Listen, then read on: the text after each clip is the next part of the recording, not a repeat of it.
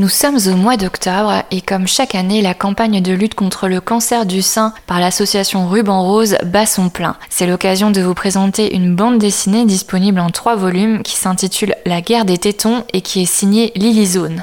Lily Zone est une blogueuse illustratrice et, armée de son crayon, elle raconte justement son combat contre le cancer du sein qu'on lui a diagnostiqué à 29 ans. Avec de l'humour, de la dérision, elle évoque la découverte du cancer, l'annonce aux proches, le traitement et les multiples opérations qu'elle a dû subir. Ce n'est pas tant le dessin qui vous séduira dans cette bande dessinée, mais plutôt son récit. Si aujourd'hui de nombreuses personnes parviennent à guérir du cancer du sein, il faut savoir que cela reste un véritable parcours du combattant qui demande d'énormes concessions. Il est important d'être soutenu et bien entouré dans cette épreuve.